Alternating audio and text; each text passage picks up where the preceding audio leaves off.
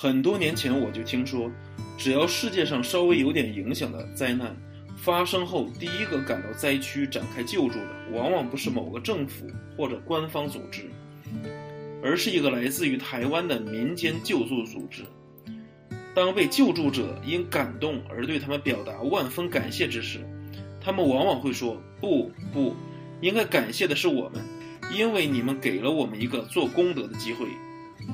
这个组织早已经在全世界如雷贯耳，令所有的政府、非政府组织尊重，令所有的佛教、非佛教团体钦佩。它就是释正言佛教慈济功德会，其创始人和领导者是一位女尼，人称东方特蕾莎的人间观世音菩萨的正言法师。在全球有一千多万他的志愿者，每天有近一百万的义工在世界各地为大众服务。三十多年来，他一共筹集了上百亿台币的善款，全部亲身实施救助，而不假手任何政府或组织。而台湾几乎五分之一的人口，也就是说有四百万人，都或多或少地参与了他的慈善活动。险峻的台湾太鲁阁风景区出口附近，台东纵谷平原的顶端，处处平畴绿野，其中。可以见到一排房屋，白墙灰瓦，静穆清雅。它就是闻名遐迩的佛教道场——慈济功德会的静思精舍。在台湾，只要提起它，人们都会带着崇敬和骄傲的口气。在这幕后，则是正言法师和他发起和主持的慈济功德会，堪称台湾的良心存底，台湾的大慈大悲。慈济的事业引起了极大的反响，不仅在民间，也在社会高层。一九八零年，蒋经国先生到经思精舍拜见正言法师时，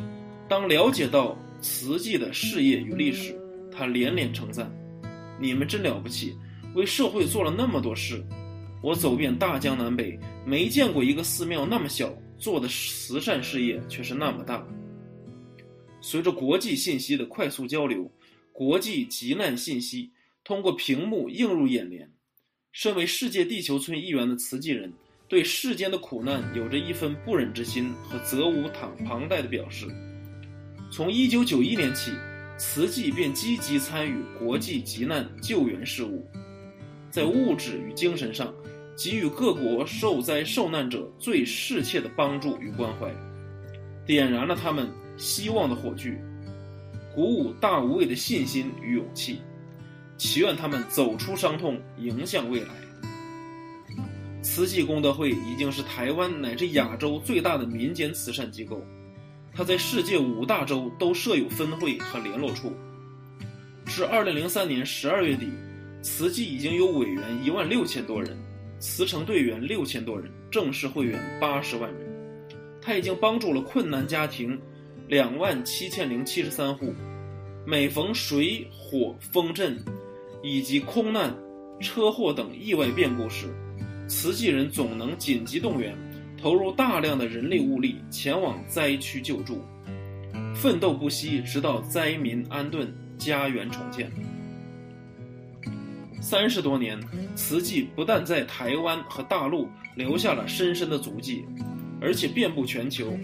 南非。蒙古、阿富汗、朝鲜、车臣、克索沃、土耳其、象牙海岸，以及东南亚和中南美各国和地区，救援项目包括展品、衣物、房屋修建、义诊，以及敬老院、儿童福利院、中小学的援建，付出的资金在二十亿元新台币以上。但是，一九八九年，慈济。救济的一项就支出了两亿四千万，而当年台北市政府的救治支出的救济款总数是三千多万元。除了慈善事业外，慈济还有医疗、教育和文化事业各方面的贡献。在医疗方面，创立了现代化的花莲慈济医院、大林慈济医院和新店慈济医院，成立了儿童发展复健中心。骨髓移植病房、骨髓捐赠中心，建构起了慈济医疗网，并时常组织医疗团队前往世界各国义诊、在教育方面，创建了慈济技术学院和慈济大学，包括医学院、人文社会学院、护士专科以及附近设立的幼稚园及中小学校，并且成立了慈济大专青年联谊会和慈济教师联谊会。通过这些组织和举办各种营队，让学生得到爱心熏陶和修行精进。在文化事业上，创办了《慈济道侣》《慈济月刊》和《经典》等刊物，并在海外各地发行他们的英文版、日文版等。同时，还创办了慈济文化出版社、静思文化中心、慈济世界广播节目和慈济大爱电视台。